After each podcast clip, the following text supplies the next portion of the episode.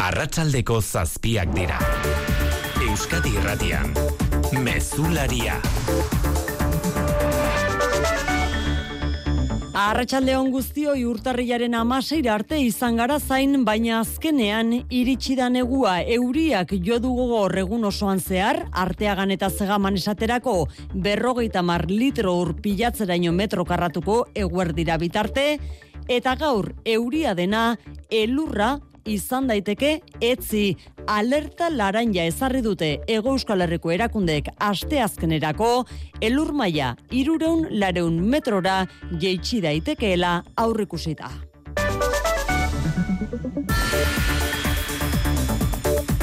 Euria eta euria gaurkoan eta horrek errepideetan izan du eragin zuzena ekaitz agirre dozena kilometro inguruko autopilaketak izan dira orantxu arte nazional batean tolosa parean kamioi batek zama galdu ostean gaur goizean nola igaro da eguna gure errepideetan.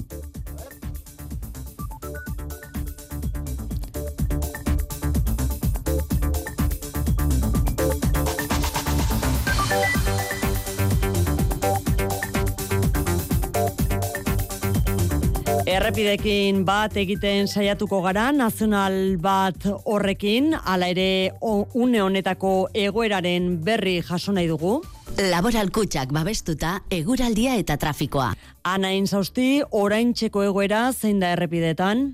Ba, duela gutxi gertatu den ez beharra, Donostian, Gipuzkoa berrogei errepidean, bi bilgaiuk talka dute intxaurrondo parean, irunerako bidean, arreta eskatzen du puntu horretan segurtasun sailak. Eta baita, azortzian ere, barakaldon, ibilgailu batek matxura izan, eta errei bat itxita dagoelako Bilborako bidean. Errepidetan kontu handiz gidatzeko egunak ditugu hauek, jaione munarriz euskalmet, elurra seirun bat metrotan izango dugu bihar eguna amaitzerako nola joango dira urrengorduak? Jaione munarriz, arratsaldeon urrengo orduak nolakoak izango ditugu? Kaixo Arratsaldeon datozen orduetan e, bide beretik eh, jarraituko du, beraz zeuriak ez du etenik izango. Bihar berri zen beteko itxura hartuz joango da euraldia, hau da osagai guztiak izango ditugu euria elurra eta izea. Prezipitazioak eh, jarraipena izango du, zaparradek ez dut etenik izango iparpartean eta elurra gero eta maila basuagoan egingo du.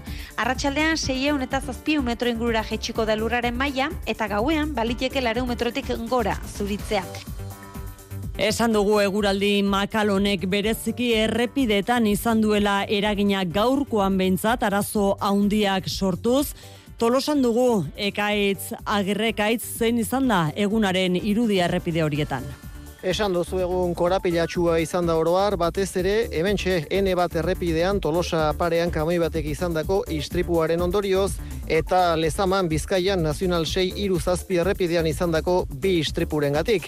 Uneotan normaltasuna itzultzen ari da hemen, N bat eh, errepidera, ibilgailuen emaria harintzen hasi da, baina goizeko amarte erdietatik, arratsaldeko seiak bitartean, kilometrotako autoilarak sortu dira, tolosaatik ordiziaraino iritsi direnak, gidari askorentzat luze jodu egunak. Jendea ordiziatik honeaka, batzuk bi ordu terdi eta besteak lau ordu. Behin eoteztian kolak egon dia horroton arte, eta ibarratik tolosa etortzeko ere bai denbora asko tardatu dira esan ditea nahi gurasok. Bastanteko hiara montauta daola. Gaina tolosan ba, batzutan izaten die, baina egia da azkenen nahi masifikauta daunez, arazo bateotean bakoitzen ba, asko luzatzea Ordu luzez iraundute arazo horiek oiane, baina esandakoa uneotan konponduta tolosako eta lezamako gora behera horiek. Eguraldiak emango digu nahiko azer esan datozen egunetan ere, baina horretaz gain bada kontatzeko gehiagoa nahin sausti, arratsaldeon berriz ere. Arratxaldeon bai Euskal Autonomia Erkidegoko ekonomia euneko lau komairu azizen bi mila eta hogeita bian eta hogeita mar mila lanpostu sortu ziren. Eusko jaurraritzak aurrikusi baino lau mila gehiago eustatek eman ditu, gaurko datu horiek, atzeraldi arriskua, gero eta urrutiago dagoela esan du, Pedro Azpiazuk zuzentzen duen ekonomia saia. Eta Bruselan, Euroguneko ekonomia zere baikor, egin du Paolo Gentiloni, Europar batzordeko ekonomia komisarioak. There is a chance to avoid the deep recession maybe Ez da atzeraldi sakonik izango esan du jentilonik eta ekonomia eurogunean agian, espero baino, azkarrago bizkortuko dela nabarmendu du. Gazteizen zabalduko dute errefuxiatuak hartzeko Euskadiko lehen harrera zentrua gorka urtaran alkateak salatu egin duala ere, erabaki hori alde bakarrez hartu baitu Espainiako gobernuak. Klinika izandako arana eraikinean jarriko dute estatuko bosgarren nazioarteko harrera zentroa irureunda berrogeita mar plaza izango ditu gazteizkoak eta obra garrantzitsuak egin beharko dira duela amar urtez geroztik utzik dagoen eta estatu espainiararen jabetza duen klinika egokitzeko. Ia amalau milioi euroko kostuarekin urte bete pasatxoan egin beharko dira obrak eta jada zabalik dago eskaintzak aurkezteko epea. Euskadiren errealitateari bizkar emanez jokatza leporatu diote gazteizko udal gobernuko kide jeltzalek Espainiako gobernuari. Ertzaintza ikertzen ari da Bektali autobus enpresako gidari batek larun bat goizaldean jaso zuen jipoia gidariak emakumezkoa berau ez du oraingoz salaketarik aurkeztu. Iruneske kolpatu zuten konortea galtzeraino mungia eta bilbo arteko bideia ginostean moiua plazan gertaturikoa salatzeko elkarretaratzea egin dute gaur enpresa batzordea deituta mungian autobusetan segurtasun pribatua ezartzea eskatu dute langileek gidarien aurkako erasoak sarritan gertatzen direlako ibon larrabeiti enpresa batzordekoa.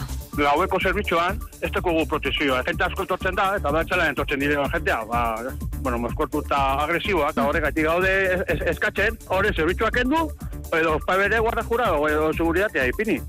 Eta atarrabian berriz, igande goizean labankada zilako gizunaren erasotzailearen bila segitzen du foru zaingoak berrogi urte inguru biktima lekuan bertan hiltzen eta lekukoren arabera erasotzaileak ies egin zuen foru zaingoak sekretupean du ikerketa. Eta Italian Cosa Nostrako burua atxilotu du poliziak Siziliako Palermo irian. Mafiako gizonik bilatuena, Mateo Messina da bera, eta hogeita mar urtez zeramatzan iesean landerra izagirre.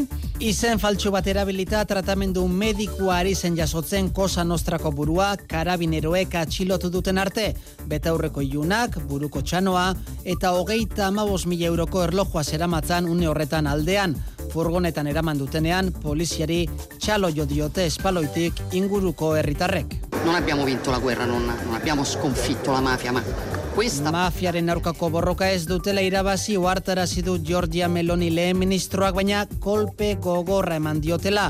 Mesinaren gaixotasuna kartzelarekin bateragarria dela aurreratu du jada fiskalak biziarteko espetxera dago kondenatuta Falcone eta Borsellino epaien hilketa ezagunengatik biktimen familiek gaur ere egia jakitea eskatu dute. Eta kiroletan, Xabiar Muru, Arratxaldeon. Arratxaldeon.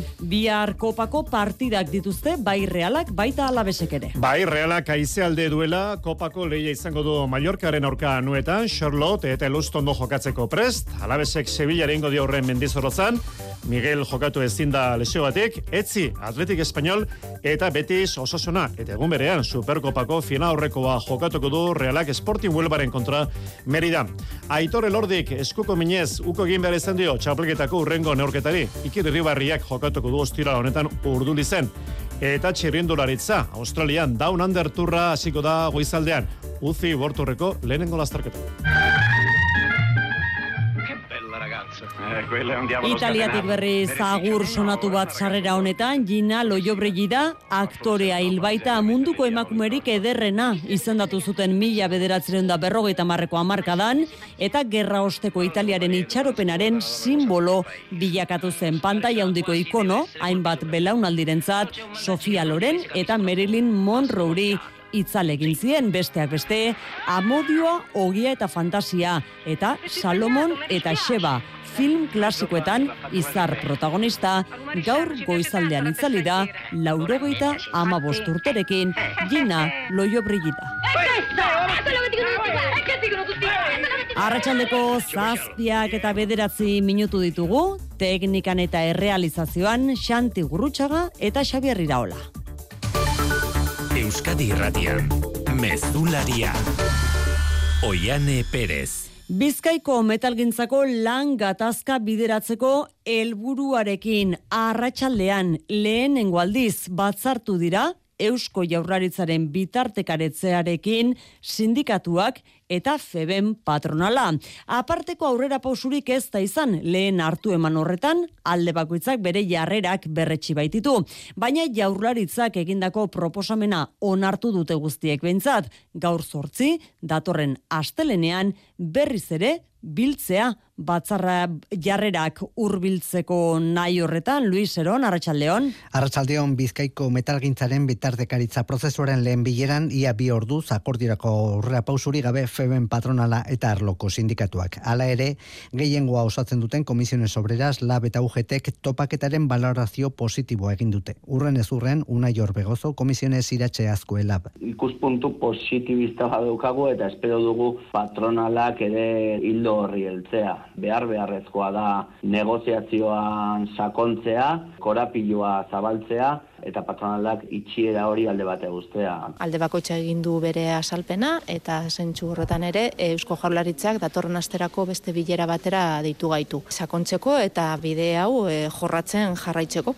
Elak bere aldetik akordiorako bidean patronalak bere proposamena hobetu behar duela nabarmendu du Mikel Etxebarria. Patronali tokatzen zaiola mugitzea eta gu prozesu honetara voluntari negoziatzailearekin gatoz eta ikusiko dugu. Guretzat ba Bizkaiko metaleko sektoreko konfliktu hau e, erresolbitu behar da. Benetan sektorak merezi da bene batekin eduki honekin Eusko Jaurlaritzaren bitartekariak proposatuta datorren astelen goizean berriz ere batzartuko dira Bizkaiko metalgintzako alde guztiak helburu argiarekin. Duela urte terditik ez atzera ez aurrera dagoen lan izarmena berritzea. Desadostasun handiena soldata igoeran datza. 2008 bitik, hogeita zeira bitartean, euneko amalauko igoera proposatu du FEBEMek, baina sindikatuen ustez, ezkaintza horrek ez du bermatzen langileen erosa almena. Ekonomia gaiekin jarraituz, Euskal Autonomia erkidegoan euneko lau komairu azizen bi mila eta hogeita bian barne produktu gordina eta enplegua euneko iru koma bat eustatek aurreratutako datuen arabera. Martxoko behin betiko balantzeak datu horiek berretsi zain horrek esan nahi du hogeita mar mila lanpostu sortu zirela pasaden urtean Euskadin eta atzeraldi arriskua geroz eta urrutiago dagoela sistoiturria gagoitia. Urritik urte amaierara euneko 0,lau azizen Euskadiko barne produktu gordina aurreko iruilekoan baino iru amarren gehiago. Izan ere, udarako izan baitzen iasko iruilekorik eskasena. Beste beste, inflazioa goia jozuelako eta energia oso garesti zegoelako artean. Laugarren iruilekoan ordea, ekonomia kobera egindu zertxo bait. Enplegu sorrera aldiz, moteldu egindu horritik abendura. Euneko 0, bat baino ez da zi, 2008ko azken iruilekoan aurrekoan baino bi amarren gutxiago. Urte osoa kontutan hartuta izan den euneko laukoma iruko askundeari dagokionez, bi kontu. Batetik, 2008 batekoa baino apalagoa izan dela, urte hartan euneko bost koma zei azibaitzen Euskadiko ekonomia, eta bestetik, bat datorrela jaurlaritzak egindako azken aurreikuspenarekin. Hori ezpimarratu dute Pedro Azpiazu buru duen ekonomia sailego iturriek, eta datuak onak direla erantzi dute. Euskadi, Eurogunea eta Europar batasuna baino gehiago, hasi delako.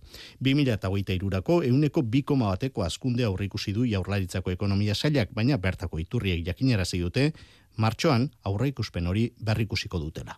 Ekonomian egonezina dagoela onartu du Euskadirrateko faktorian arantxa tapiak ekonomia garapenerako zailburuak. Energiaren prezioaren bilakaerak, inflazioak edo lehen gaien tensioak kezka eta ondo ez egiten dute ekonomian eta enpresa munduan 2008a urte zaila izango dela aurreratu du beraz, tapia zailburuak, baina Euskal enpresak dinamiko ikusten dituela azpimarratu du kontrataziorako badaude bideak, badago gogoa, badago inbertsioak egiteko gogoa eta dirua guztia lehiakortasuna mantendu izateko urte hauetan. Zer gertatzen da? Ba, kontratazio hoietan margenak txikiago direla eta bueno, hor tentsio bat sor daitekela.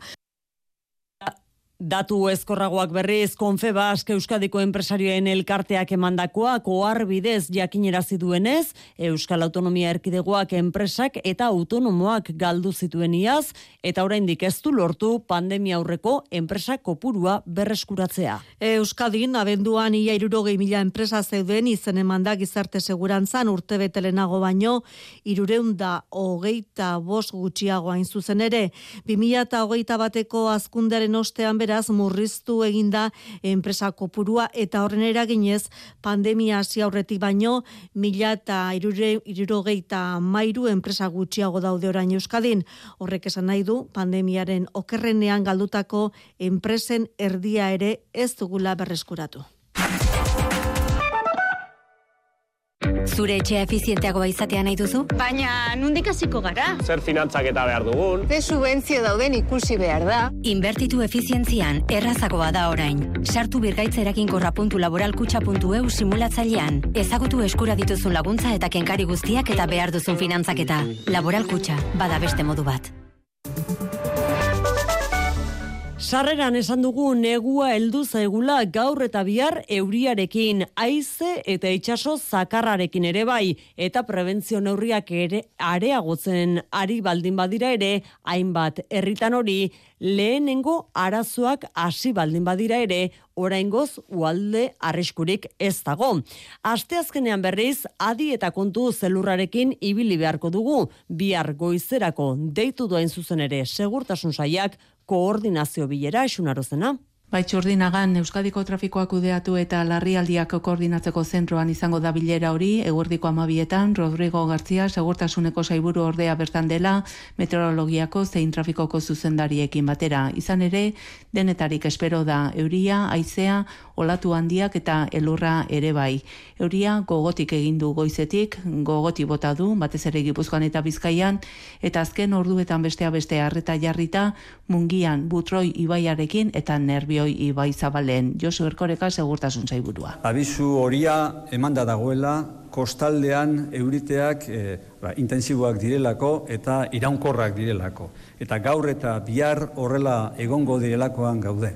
Elurragatik berriz alerta laranja asteazkenerako ezarri dute irureun lareun metro inguruan aurre ikusita dago elurra eta beraz gazteizen baliabide guztiak indarrean jartzeko prestatzen ari dira. Gorka urtaran alkatea. Elurteak atenditzeko programa aktibatuko dugu gazteizen, aurre ikuspenak betetzen baldin badira, pues asteazkenerako lehenengo fasea ere aktibatuko dugu eta horrek esan nahi du, ba, baliabide guztiak e, martxan jarriko ditugula, gune garrantzitsuenak e, pues, atenditzeko, ez? Pues, eh, hospitalak, e, ikastetzeak eta baita ere pues, irterak eta edo sarrera nagusiak. Aste azkenean elurrak Nafarrako hiriburua ere zuriz estaliko duela espero da. Ba arte itxaron gabe Nafarrako Pirineora heldu da dagoeneko elur hori goizean goizetik 500 metrotik gora txuritu du eta abaurre gaina bezalako herrietan 30 zentimetrotik gorako elur geruza dute dagoeneko.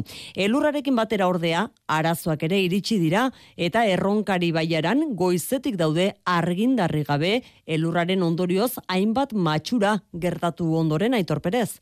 Erronkari baiaran jasan dituzten eguko lehenengo elur denbora leonen ondorio latzenak goizeko amarretan argindarra joan eta oraindik ere argirik gabe daude baiarako hiru herrietan urzainki izaba eta ustarro zen. Erronkari batzordeko presidente eneko egigurenek aserrea adierazi digu.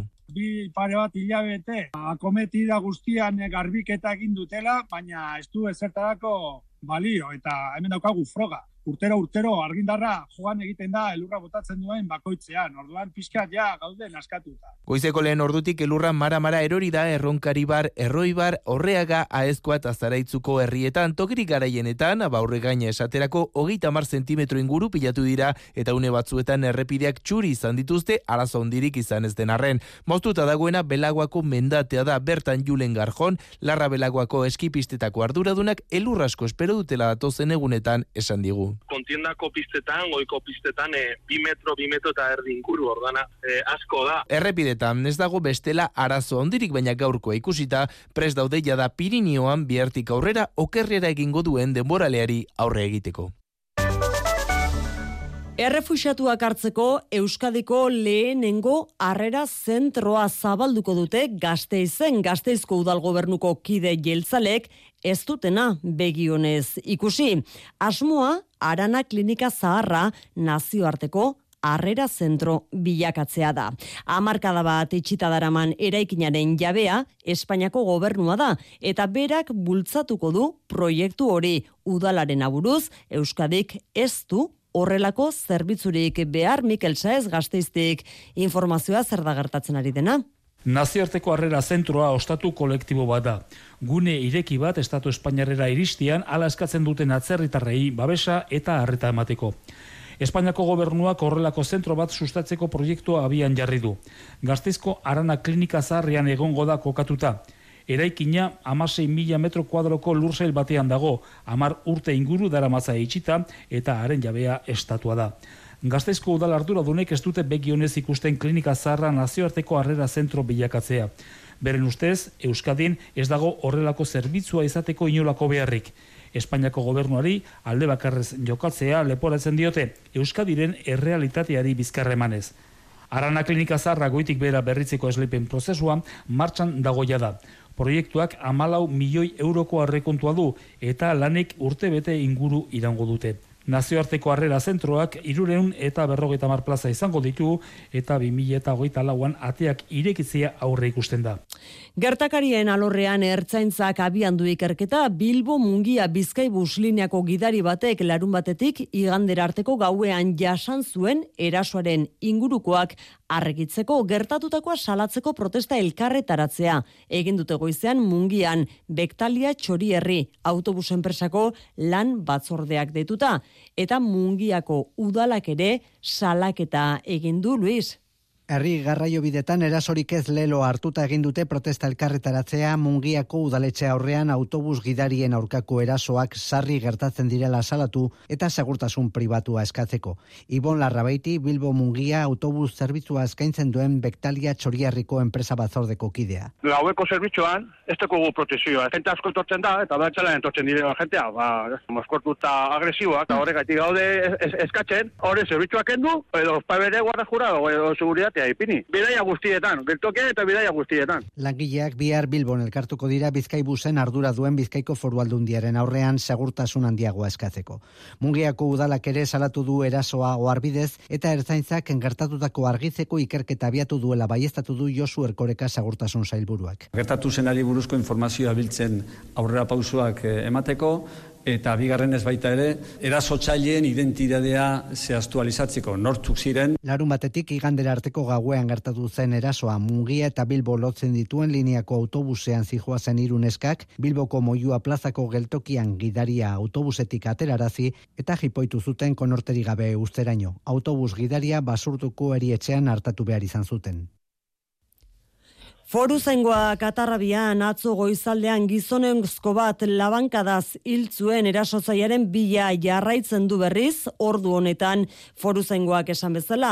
Landa zabal poligonoan izan zen gertakaria, atzo goizaldeko zazpia kaldera, ana zer gehiago dakigu? Ba, bilaba hotela eta dali dantzalekoaren inguruan gertatu zela erasori, erasoren ondorioz, hilda berrogei urteko Adrian Ogando gualei ez izenez ezaguna arrotxape auzoko bizilaguna zen eta lekukuen arabera labana zeraso egin eta ies egin zuen haren ustezko hiltzaileak. Autoa txuri batean, autotxuri batean eta arekin batera emakume batek ere bai. Jatorriz Dominikarra izan liteke hain justu biktima bezala xe, baina kasunetan biktima baino gazteagoa den gizonezko baten bila ari da foru zaingoa. Ikerketaren ardura ere badarama, gertatutako argitzeko lanetan, oraingoz informazioa urria da kasu sekretupean duelako. Nafarrako medikuen elkarte elkargoak egindako galdeketa baten arabera, osasunbideako profesionalek eskumen gehiago eskatzen dituzte haien egunerokoak kudeatzeko. Ehun hogei profesionalen artean ateratako ondorio bat da, elkargoak dioenez, osasunbidearen kudeaketa zurrunegia da patxirigoien. Nafarroako medikuen elkargoak uste du osasunbidearen kudeaketa zurrunegia dela bai, aldaketak beharrezkoak direla inbatean eskumen gehiago izan ditzaten haien egunerokoa kudeatzeko Rafael Teijeira Nafarroako medikuen elkargoko presidentea da. El sistema de salud en este momento creemos que está encorsetado. La capacidad de gestión tiene que tener mayor autonomía tanto eta datozen urteetarako erronka garrantzitsuenen artean nabarmentzen dituzte profesionalen falta murriztea, teknologia eta digitalizazioa hobetzea, itxaron zerrendak laburtzea edota lehen arreta indartzea. Medikoa kontziente dira legegintzaldia maiatzean amaituko dela eta zaila izanen dela aldaketak berehala ematea, baina urrengoa asterako lana abiatuta beharko lukeela diote.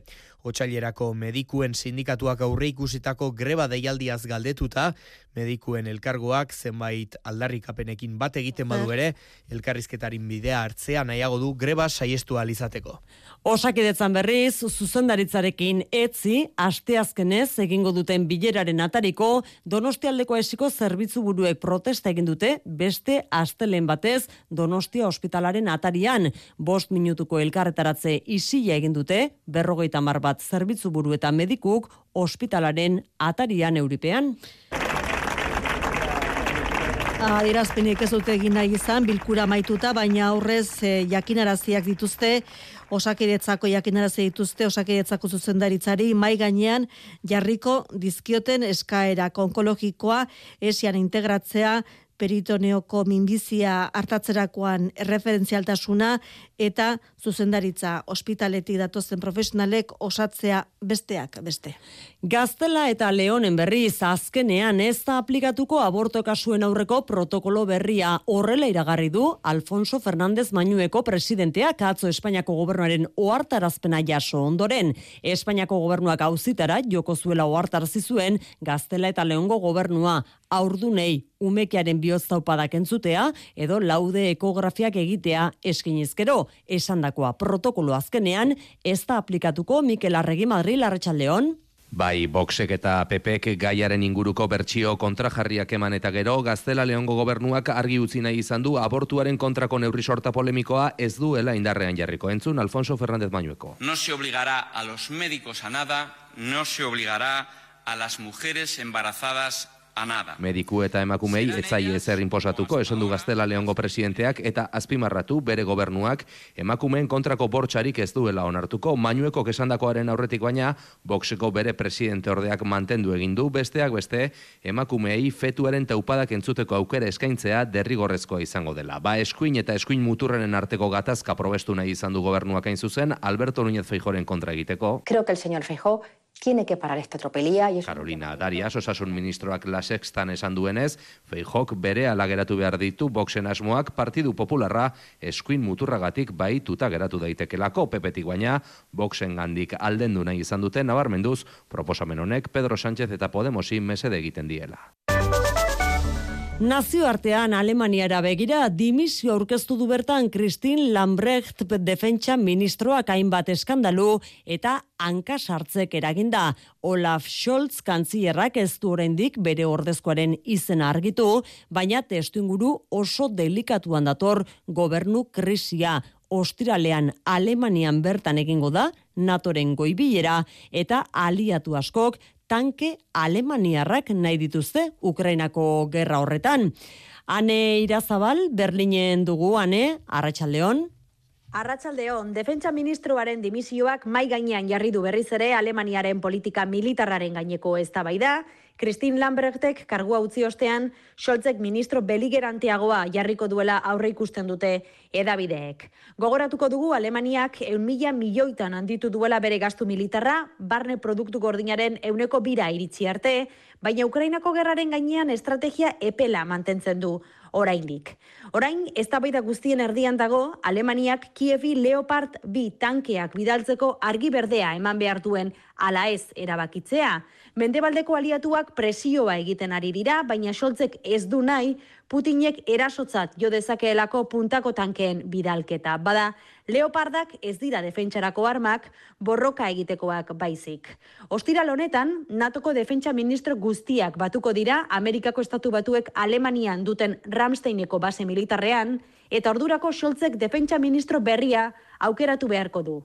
Italian berriz mafiako buruzagirik bilatuena atxilotu du poliziak Siziliako Palermo irian Mateo Messina da bere izena Cosa Nostrako burua da eta hogeita mar urte egin ditu iesean. Osasun tratamentu bat jasotzen ari zen erietxe pribatu batean lander. Italiako gizartean pixu ikaragarria du Mateo Messinaren atxiloketak. Azkenean kimioterapia tratamendu batek eman dio bukaera hogeita marrurteko iesari, betaurreko iunak, buruko txanoa eta hogeita amabos mila euroko erlojua soinan dituela eraman dute furgonetan kosa nostrako burua. Espaloitik hainbat herritarrek polizia txalotzen zuten bitartean. Messinaren burua trofeo garrantzitsua da Italiako estatuarentzat biziarteko espetxera dago kondenatuta, hain zuzen Falcone eta Borsellino epaia ezagunen hilketengatik. Non abbiamo vinto la guerra, non, non abbiamo sconfitto la mafia, ma Kriminaren aurkako gerra ez dute irabazi esan du Giorgia Meloni lehen ministroak, baina hau kolpe handi bat dela. Fiskaltzaren arabera, mesinaren gaixotasuna bateragarria da kartzelarekin. Momentuz, segurtasun handiko espetxe batean sartu dute, baina biktimek egia jakitea eskatzen jarraitzen dute.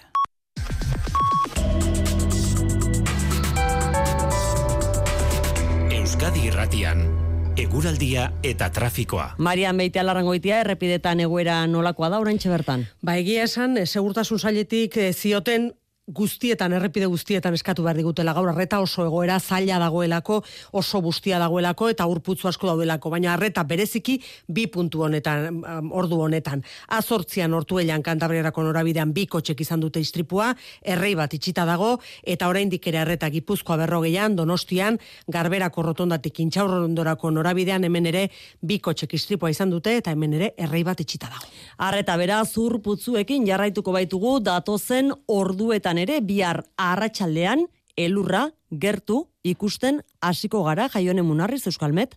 Datozen orduetan e, bide beretik eh, jarraituko du, beraz zeuriak ez du etenik izango. Bihar berri zen beteko itxura hartuz joango da euraldia, hau da osagai guztiak izango ditugu euria elurra eta izea. Prezipitazioak eh, jarraipena izango du, zaparade ez dut etenik izango iparpartean eta elurra gero eta maia basuagoan egingo du. Arratxaldean seieun eta zazpiu metro ingurura jetxiko da elurraren maila eta gauean baliteke lareu metrotik gora zuritzea. Mezularia, gertukoak. Herrioxa jatorri deitura eno turismoarekin zerikusia duen munduko ekitaldi garrantzitsuenetako baten anfitrioia izango da. Ekimenean Arabako Herrioxako eta Nafarroako hainbat upategik hartuko dute parte. Walls Best Vineyards 2023 izena duen ekitaldian munduko berrogeita mar ardo eta upategi onenak aukeratuko dira. Euskadiko, Nafarroako eta Herrioxako gobernuek sustatu dute eta hori bera elkarlana azpimarratu dute guztiek, Mikel. Erresa sormarkak antolatuta ustaian egingo den World Bingers ekimenak ardo munduko izen garrantzitsuenak batuko ditu ekitaldiak munduko berrogeta ardo eta upategi onenak aukeratzea du sede, baina aldi berean jatorri deiturako ardoak nazioarte mailan ezagutarazteko balioko du.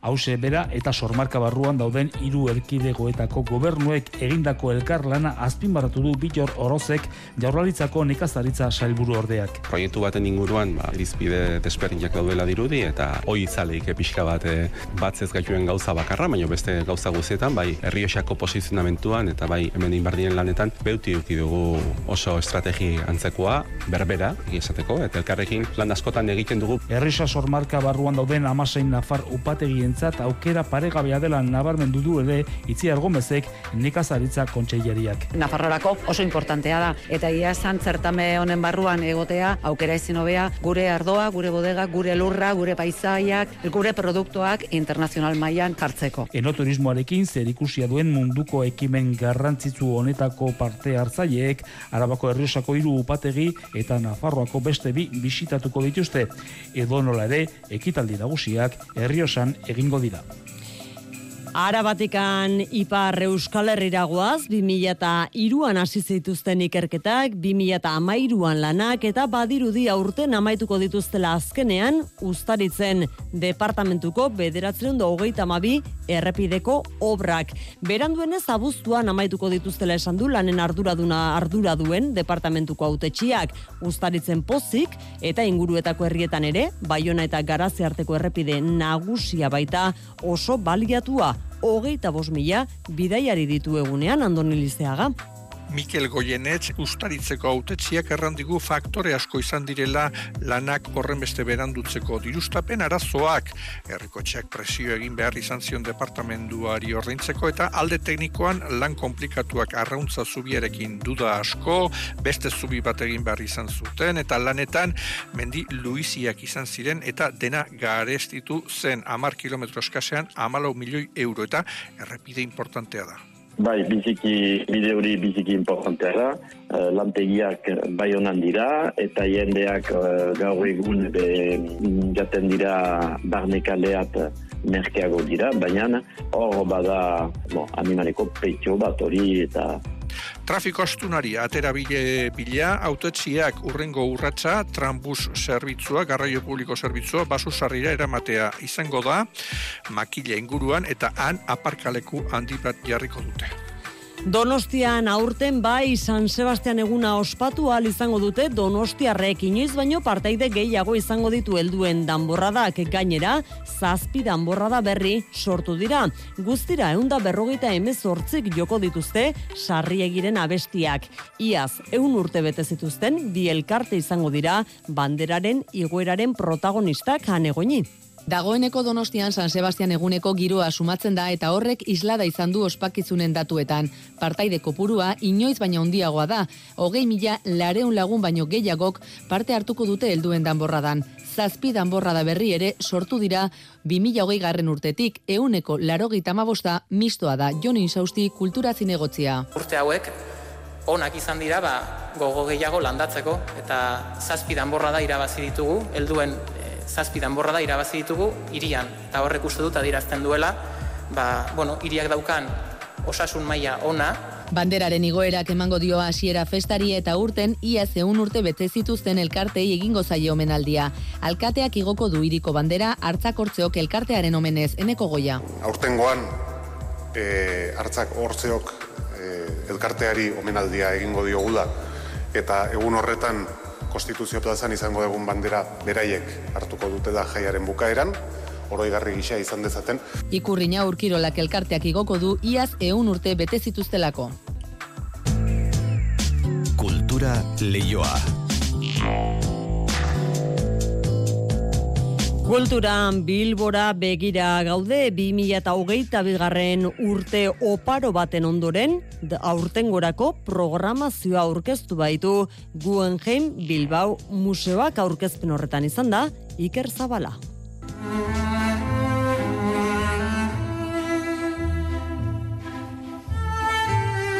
Guggenheimek 2022 zoragarriari jarraibide eman dio eta sekzioak intersekzioak erakusketaren zati garrantzitsuena hirugarren solairuan ikusgai egongo den bitartean hogei garren mendea zeharkatu duten artisten lanak era monografikoan plazaratuko dira. Iristen lehena Joan Miro artista kataluniarraren erakusketa izango da. Laro gora obra izango dira. Pariseko abanguardiek Mirorengan izan zuten eragina astertuko dutenak. Ana López de Munain, museoko komunikazio kidea. Paris e, giltzarri, ez, esan zen bere, bere obran eta bere biografia, konstelazioak ere ikusiko ditugu, eta pintura txuriak. Martxoaren erdialdean zabolduko da Oskar Kokoska margolari austriarraren bizitza osoko obra hartuko duen lagina. Marta Bablia komisario taldeko kidea da. E, bere estiloa berrazmatzeko Kokoskaren trebetasuna ezagutuko dugu. Pintura oso tresna subversiboa edo irautzailea izan zela ere. Linet Jadon Boatxiren pinturen erakusketa iritsiko da maiatzaren azken egunetan eta udako proposamen ere izango da Jaioi Kusamaren instalazio sorkuntza. Udazkena hasi berritan bestalde programazioko beste puntu goren bat Pablo Picassoren eriotzaren berrogeita margarren urte hurrena izango denean artistaren eskultura ardatz duen erakusketa izango baita. Hori Bilbon guen jeimen, iruñean berriz martxan da Pamplona Negraren bederatzigarren edizioa. Jaialdiko sail ospetsuenek inauguratu dute gaur, jaialdi hori krimena estenara, beste hizkuntza batzuetan idazteari buruzko mai ingurua eta zinema zikloko lehenengo proiektzioa. Datorren egunetan ez dira faltako gastronomia beltza, egilekin topaketak, lantegiak eta antzestutako ibilbideak. Larun batera arte, goi mailako hogeiti gora idazle pasako dira jaialditik, Dolores Redondo, Charles Cumming edo Jerónimo Andreu besteak beste, itziar lumbreras. Bueltan dira krimenak espioitza suspensea ikerlari biktima eta hiltzaileak Pamplona Negra jaialdian. Bederatzigarren edizionetan Norvegia da herrialde gonbidatua eta horregaitik Horlier Horst eta Helen Flood idazle ospetsuak iruñean izango dira Europa iparraldeko novela gintza beltzari buruz hitz egiteko. Susana Rodríguez jaialdiko zuzendaria da. La verdad es que los países nórdicos... Egia esan herrialde eskandinaviarrek oso populazio txikia dute eta denbora asko ematen dute isolatuta. Gainera iluntasunean ordu asko pasatzen dituzte oso iparraldean daudelako. Inguru hori beltzean hausnartu eta istorioak asmatzeko oso aproposada. Hacia lo negro. Norvegia da herrialde gonbidatua eta espioitza jaialdiko sail guztietara iritsiko den leitmotiba. Sail horietako bat da dagoeneko ospetsu egin den krimena eszenara. Es ese momento... Ikerketa munduko profesionalak baluarteko estenatokira igotzen dira eta gauzak errealitatean nolakoak diren kontatzen digute. Esaterako poliziako inspektore bat etorriko da bere lana azaltzeko. Acostumbrado a actuar Eta gainera, zinema zikloa non Bo Widerberg, Christopher Bo eta Kika Urismakiren filmak ikusiko ditugun. Bestaldea, antzestutako ibilbideek agata Kristiren Orient Expresseko hilketa izango dute ardatz. Larun bata artea, antolatu dituzten lantegi, itzaldi, topaketa eta bestelako jardueretan, hogeitik gora egilek parte hartuko dute.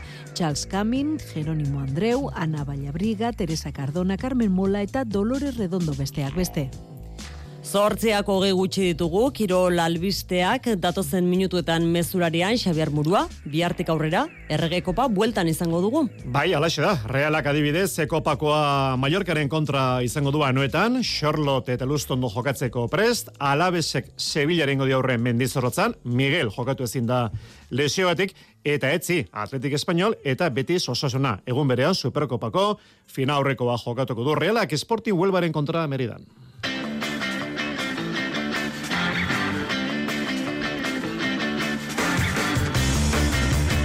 Aitor Elordik eskuko minez, uko egin behar izan dio txapelketako urrengo neurketari. Iker Irribarriak jokatuko du ostiral honetan urduli zen. Bien bitartean, Durangoko eskurdi pilotalekua eraberritu dute. Esku pilota jaialdi izango da hilonen hogeita bederatzean.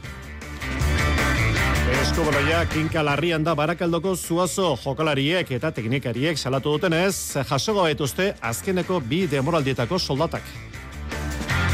Txirrindularitza Australian Down Under turra hasiko da goizaldean Uzi World Tourreko lehenengo lasterketa. Hortuiako cross ibilbideak Espainiako cross txapelketa jasoko du. Bi aste barru, atzoko euskadiko txapelketan Ireia Mendia eta Urko Erran izan ziren bi txapeldunak. Eta herrikirolak mungian gaur sarantontxuko ide probak azken saioa gaueko bederatzetan hasita. Entzuleok arratsaldeon etenik gabeko futbol gurpil honetan kopako partiduen atarian gaude bihar eta etzi final sortzirenak euskal taldei dagokienez bihar realaren eta labesen txanda.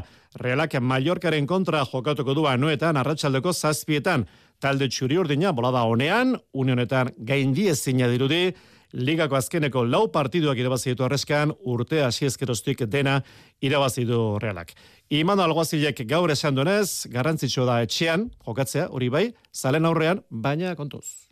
Bai, beti, e, baina jakinda baita ere, e, Mallorca, arerio e, gogorra dala, ligan asko kostatu zitzaigula e, partida ura e, irabastea, eta bilarkoa ere e, ba, horrelako gogorra izango dala.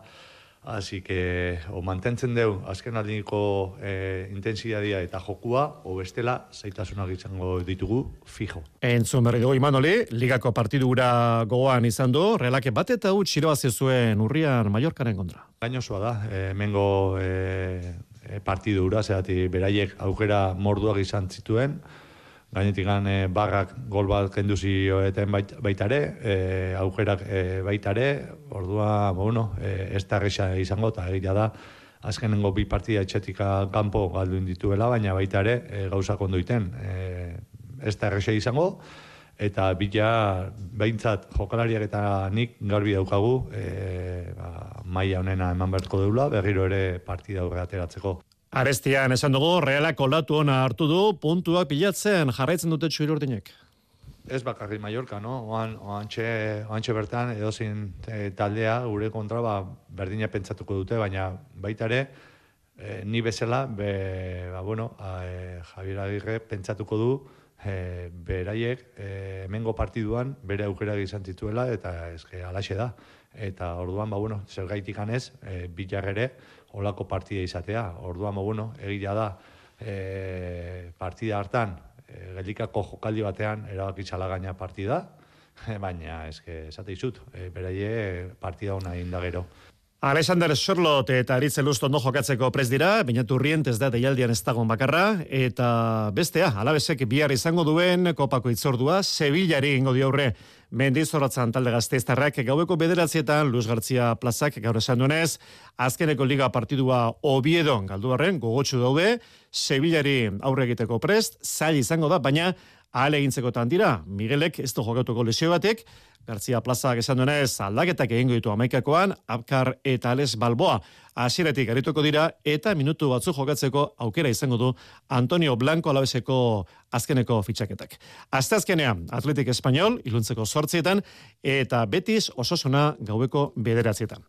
Ligan, bigarren mailan Eibarri salkapen buru jarraitzen du. Atzo Malagar irabazita, gaizka garetan oren taldeak, maila honean jarraitzen du, ipuruan galdu gabe dago taldi bartarra demoraldionetan. Aritxo iribar. Liderre bakarrik eta bere buruan konfiantza duena bakarrik erreakzionalezaken moduan erreakzionatu zuen eibarrek maldagaren aurka laurogeita amargarren minutuan.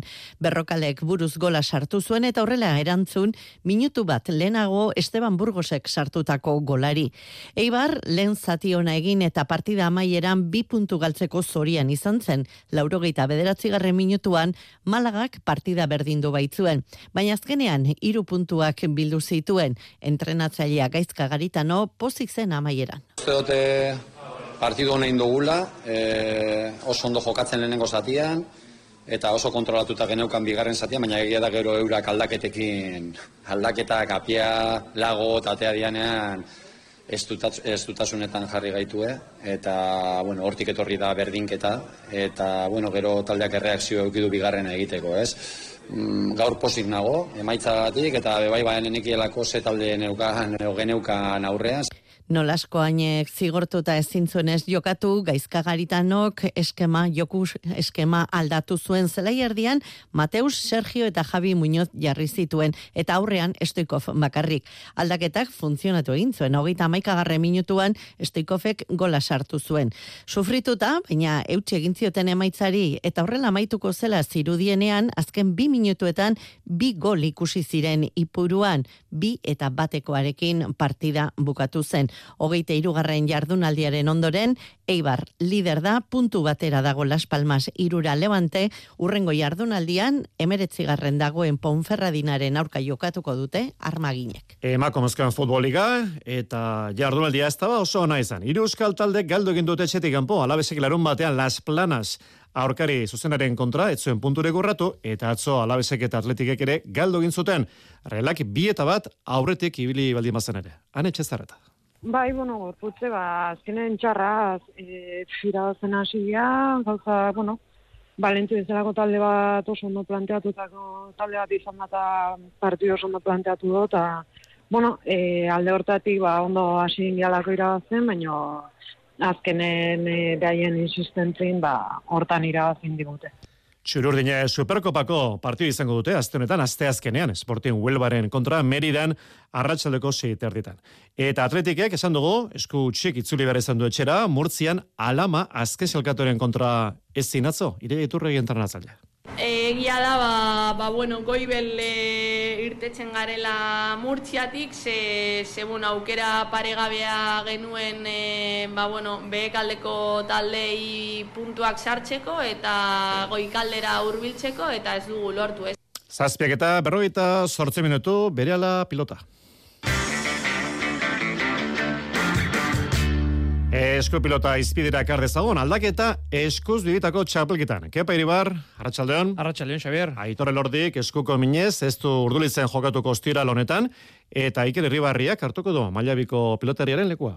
Bai, txapelketako lehen porrotaz gain, bai torre lordiren esker eskuko mine ere karri baitzuen, atzoko bilboko leia horrek, eta ezingo du, datorren ostiralean urdulizen eh, jokatu, Iker Herribarri hariko da bere ordez, iaz eh, rezustarekin osatu zuen bikotea aramarrak, finalerdietako ligeskaraino iritsi ziren, 2000 eta amazazpian e, txapeldun izan zen bikote hori bera, alegia Irribarria rezusta, eta 2000 eta emeretzian Iker azpitxapeldun izan zen, zabaletarekin, eta urdu zen, berriz ere bikotea osatuko dute bi jotzaile beraz ustarri berean. Beharrean eh, dauden, eskurdi eta martijaren kontrako leia izango dute urdulizkoa. Eta txapelketa te joka berriro, etzi jaialdia mungian, laso eta imaz, urrutiko txea eta luizuren kontra, pilotak aukeratu dituzte, kepa?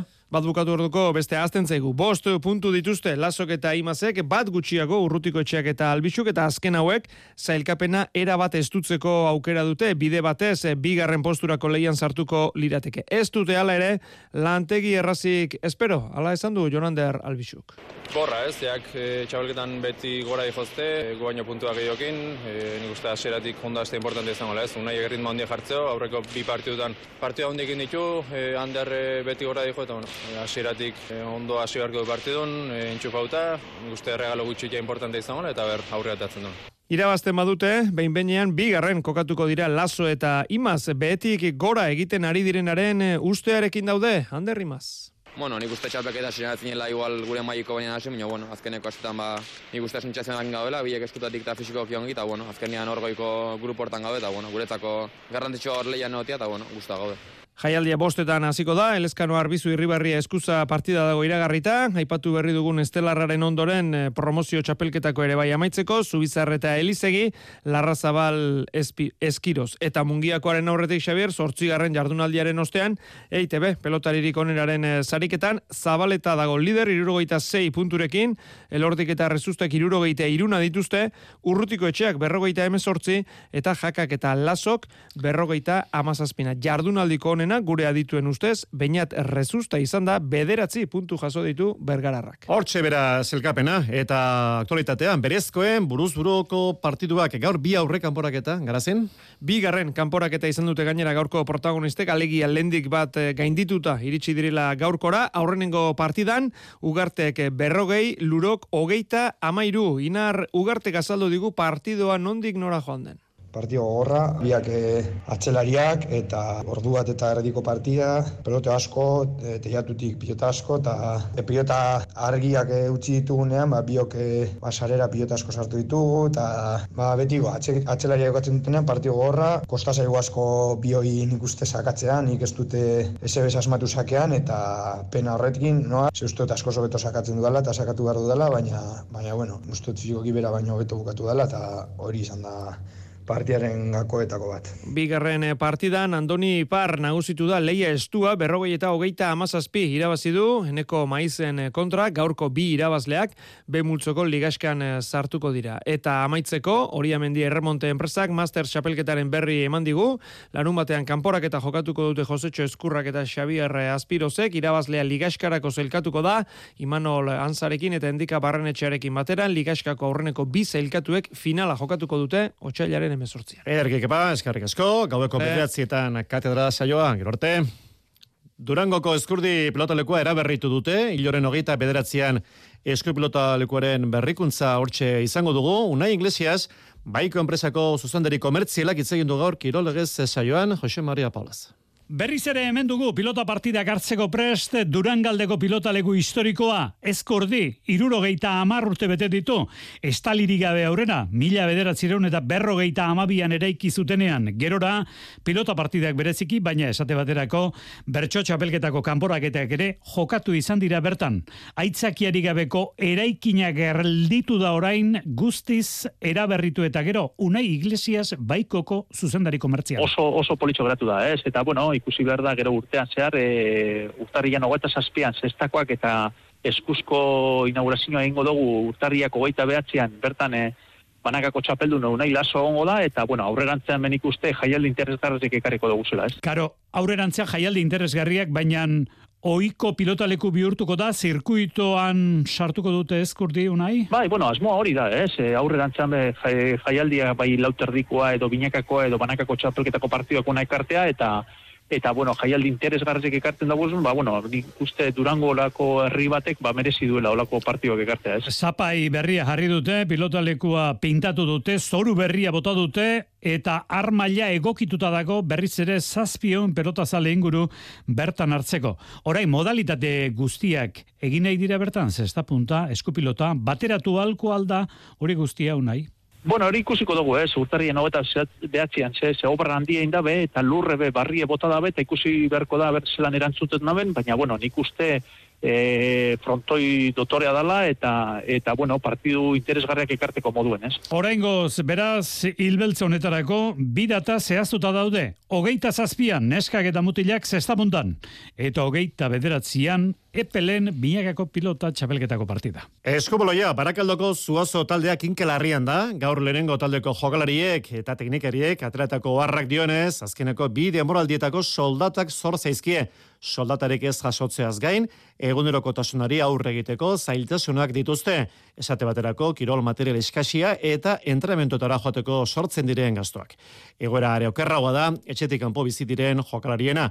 Egora larria okontuan izan da, zuatzoko jokalariek eta teknikariek irten bide aurketzeko eskaera egin dute. Estitxu berazategi, zuatzoko jokalaria da. Kezka nagusia ez jakitia nola bukatuko unegoerak ez. E, jain beste denbora pasa jakin gabe haber diru isartuko zan, o haber diru jasoko genuen, no ez. Bat eritxara puntuan, non ez dakigula, ez dakigula berri iritsiko zaigun, ez zaigun iritsiko. Eta ordu nik uste kezka nagusin ez dagintasun hori dala. E, eguneko inork ez dugula ziurtatzen haber diru isartukoa, no ez. Zazpiek eta berrogeita, amaboste minutu, atletismoa, Euskadiko cross apliketa sortu ilan, lokatzietan, aritu ziren korrika atletak, ibilbide aston horretan, urko erranentzat eta iraia emendiarentzat izan ziren tituluak bi protagonistak entzongo ditugu, urko erran eta iraia emendia. lokatza pila, pila zegoen. Eta, bueno, lehenengo hiru bueltak, amar, amabi pertsona, hor azerketa burua geunden, eta gero logarren bueltan jarri dute ritmoani, eta Jamid etorria nirekin, Jamid irabazi du lasterketa. Bera ez da, ez da Euskalduna, beraz ni izan ez lehenengo Euskalduna eta Euskaldiko txapel, eh, txapelduna. Bai, egia esan, ba, pixkat, hasi nintzenetik demoraldi hontan, edo kurso hontan, no, ez dakit nola esan, ba, oso oso gustoa denetan. Oain pixka diferentea mm, tokatze zaitikia ez, ba, e, distantzik luzatu zaizkitelako, baino bai elgoi barren aurreko, aurreko asten eta bai hemen, ba, egia esan nahiko eroso sentitu naiz distantziakin, naiz luze, bai luze jute zaiten, ba, bueno, ba, bai naiz pixkanaka pixkanaka aurrean moldatzen baita. Zikolo kolosa, Espainiako txapelketa biken, Katalunian, ezin esan, emankorra izan denek euskal ziklistentzat, gazte mailan hori bai, izan dira dominak, arretxo? Argi gelditu da Espainiako txapelketetan demoraldian zehar hemengo lasterketetan ikusitakoa. Emaitzarik onenak junior mutilen mailan lortu dira. Aurrena eta bigarren selkatu dira Gorka Korres eta Odei Muñoz Arabarrak. Podiunetik gertu, laugarren selkatu dira neska kadetetan irati aranguren gipuzkoarra eta hogeita urte zazpikoetan Diego Ruiz Arkaute Arabarra. Beste emaitzak txiroak izan dira. Gorka Korres lasterketa hasieratik buruan izan da eta lasterketa borobila eginda irabazi du Espainiako txapelketa. Ba, lasterketa polita gogorra, hasiera batetik ja egin duku leku go, e, tarte txiki bat ireki dugu, eta bueno, e, taktika izan da tarte hori mantentzea, aurrera joatea, pizkanaka, pizkanaka bueltak e, pasatzera itxaron, eta bueno, e, azkenean lortu dugu, espero genuena egin dugu, eta bueno, oso posik e, gaude eta oso harro. Junior nesketan, nahi arana, seigarren izan da kadete maila mutiletan Iker Kolmenero onena bosgarren tokian, hogeita irurte zazpiko eta nesketan Maria Modenes bederatzigarren, eta elite mailan mutiletan Inigo Gomez izan da onena bederatzigarren tokian selkatuz. Nesketan, Olatz Odriozolak amaikagarren amaitu du. Nesketan, Lucia Gonzálezek irabazi du Espainiako txapelketa, mutiletan Felipe Hortzek. Bientzat, bosgarren Espainiako txapelketa izan da, biken irabazitakoa. Herri Kirolak, Ribabe Josan Amondarain eta Larañaga nagusiatzo, binakako urrezko aizkoran, eta gaur mungian, bileia birle auzoan, salantontxu ide proben, azken saioa joran dertalauz. Mikel Arrañak eta Txomina Mundarainek irabazi dute urrezko aizkorako irugarren jardunaldian, e, haiek eskuratu dituzte bi puntuak binakako txapelketako leian, oier eta xubane kainamaresen aurka. Kontrara Nafarrek puntu bat ezakuratu dute. Larrañak eta Mundarainek amase minutuan osatu dituzte ribabe josako lanak eta bi minutu eta berrogeita boste segunduko alde atera diete aurkariei lan guzti guztiak aurretik osatuta. Arri jasotzaia azkarrenen txapelketan berriz, Mikel Lopetegi urra izan da jardunaldiko irabazlea. Zarauztarrak berrogeita mase jasoaldi egin ditu orotara, eta semi alarun eta berrogeita mar kilotan ezarri du marka. Aldiz, eh, haren errekide iraitzarruti burnik, saio utzi behar izan du, ondo ez eginda. Hasiera batean e, Beñate Telleria zen aritzekoa, baina lasarte arramin hartuta dago eta burnik hartu du haren tokia. Bestalde, idi probetan e, gaur jokatuko dute Mungiako San Antontxuetako bigarren eta azken jardunaldia. Lopategiren, lekandaren eta aurten etxean haien uztarreak hariko dira gaueko bederatzitatik aurrera. Saskiboloian ideke eusko tren, taldeko jurena diezek austura du eskoin belauneko lotailu gurutzatuan, egindako mediko azterketak emaitza horixe eman du, lesio larrio hau aurreko azteko entrenamentu batean egin zuen. Iloren hogeita bostean, ebakuntza egimarko dute jurena diazi. Eta txirrindularitza, Australian Down Under proba, astera doa, uzi borturreko lehenengo lasterketa abian jarriko da goizaldean, egun da hogeita amagos kilometroko etapa, esprinteren zako ibilbide egokia besteak beste Marcel Kittel eta Andrei Grepel hortxe izango dira utagaien artean, ibilbide aldaketasko, aste hartan hasi eta igandean amaituko da, esan bezala, Australian, Down Under Torra. Iluntzeko zortziak dira. Euskadi Irratian, Mezularia. Arratxaldeon berriz ere guztio eguraldia dugu gaurko eguneko protagonista abisu horian gara prezipitazio handiak tarteko eta hasi dira lehen ibaiak bidetik irteten. Butroi ibaiak gainezka egin du esaterako azken orduetan mungia parean. Horrekin batera maila laranja ezarri du Euskalmetek zenbait gunetan. Nerbioi ibai zabalgo arroko sangronizeko estazioa da. Maia laranjan esaterako butroiko arroko mungiako estazioarekin batera. Olatu gainera, zazpi metroko altuera hartu dute Euskal Kostaldeko zenbait tokitan. Anain zausti arratsaldeon. Arratsaldeon. Gaur euria dena elurra izan daiteke etzi. Alerta laranja ezarri dute Ego Euskal Herriko erakunde kasteazkenerako elur maila irureun eta lareu metrora jetxi daiteke aurre ikusita elur aurre ikuspen horiek tarteko neguko bidezaintza plana koordinatzeko organoen bilera egingo du bihar goizean Eusko Jaularitzak. Gaurko euriak bereziki errepideetan izan du eragina ordu luze ziraundute auto jadek esaterako nazional bat errepidean goierritik tolosarako tartean goizeko amarterdietan kamioi batek zama galdu ostean tolosa pare horretan errepide arratsaldeko seiretan zabaldu dute nazional batean ana zein da oraintxeko egoera errepidetan? Baun honetan bi puntu ditugu, azortzian hortu elan bi autokelkar jo dute, kantabriara bidean, errail bat itxi egin behar izan dute, zati batean ez behar horren ondorioz. Eta oraindik arazoak gipuzkoa berrogei errepidean donostian.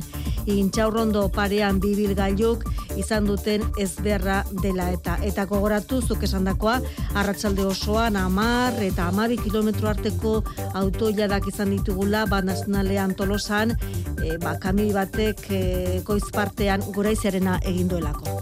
Eguraldiak emango digu nahikoa zer esan datu zen egunetan ere, baina horretaz gain bada kontatzeko gehiago berrienetik hasita Arabako eta Gipuzkoako foru aldundiek deitutako eskaintza publikoan duela gutxi suhiltzaietarako lehen probara aurkeztu eta test psikoteknikoa gainditu ez zuten ehun bat hautatzaiek aukera izango dutela bigarren probara aurkezteko. Bihar izango da proba hori eta aurkeztu izango dute ela sindikatuaren bidez elegitea aurkeztu ondoren epailak onartu egin du elak jarritako kautelarizima. Hala, psikoteknikoa gainitu ez zuten hautatzaileen euneko hogeita bostek egingo dute bigarren proba, naiz eta sindikatuak eskatu elegitea aurkeztu ez zuten ere bigarren proba egiteko aukera emateko. Testu inguru honetan, sindikatuak erakundei eskatu die ez egiteko gehiago suhiltzaileen opea batera, arabak eta gipuzkoak egin bezala eta arkautik kudeatuta.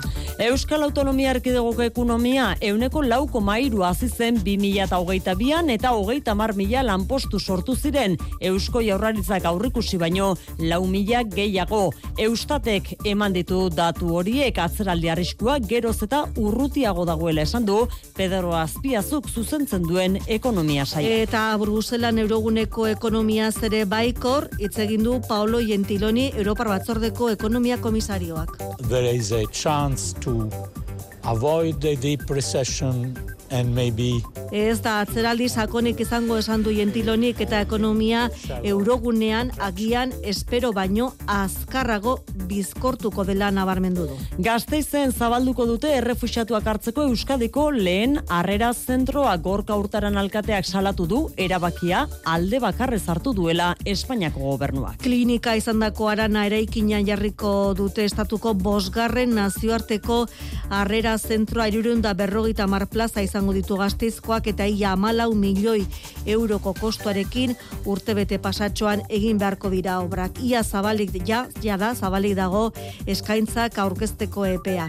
Euskadiren errealitateari bizkarre emanez jokatzea leporatu diote gazteizko udal gobernuko kide jeltzalek Espainiako gobernuari. Ertzaintza ikertzen ari da Bektalia autobus enpresako gidari batek larun bat goizaldean jaso zuen jipoia larun batetik iganderako gauean gidariak emakumezkoa berau ez du oraingoz gidariak ez du oraingoz salaketarik aurkeztu. Hiru neske kolpatu zuten konortea galtzeraino mungia eta bilbo arteko bidaia ginostean moiua plazan. Gertaturikoa salatzeko elkarretaratzea egin dute enpresa batzordea deituta mungian. Autobusetan segurtasun pribatua ezartzea eskatu dute langilek ibon larrabeiti enpresa batzordekoa. Gaueko zerbitzuan, ez dugu protezioa. Jente asko etortzen da, eta bertzela entortzen dire jentea. Ba, bueno, moskortu eta agresiboa, eta horregatik gaude es- es- eskatzen, horre zerbitzuak endu, edo pabere guarda jura, edo seguridatea ipini. Etzirako beste elkarretaratzea deitu dute langilek eta atarrabian bien bitartean foruzaingoak igande goizean labankada zildako gizonaren erasotzailearen bila jarraitzen du. Datu gutxi zabaldu dira kasu honen inguruan foruzaingoak sekretupean duelako kasua. Eta Italian Cosa Nostrako burua atxilotu du poliziak Siziliako Palermo irian mafiako gizonik bilatuena Mateo Messina da bera eta hogeita hamar urte zeramatzan iesean gaixotasun batek ospitalera eraman duena iesarekin am, iesari amaiera jarriz. Esan dugu eguraldia protagonista datozen orduetan, euriarekin jarraituko dugu, eta bihar arratsaldean iritsiko da, elurra jaionen munarriz. Datozen orduetan e, bide beretik eh, jarraituko du, beraz euriak ez du etenik izango. Bihar berriz zenegu beteko itxura hartuz joango da euraldia, hau da osagai guztiak izango ditugu euria, elurra eta izea. Prezipitazioak eh, jarraipena izango du, zaparadek ez dut etenik izango iparpartean, eta elurra gero eta maila basuagoan egingo du. Arratsaldean 600 eta 700 metro ingurura jetxiko da lurraren maila, eta gauean baliteke 400 metrotik gora zuritzea. Astelenekoak egin ditugu, batzurentzat beltzagoa, besteentzat urdinagoa, baina gaurkoak eginda bihar asteartea beste egun bat izango da, arratsaldeko zazpietan izango gara bueltan, mezularian, Euskadi Ratian, bihar arte ondo izan.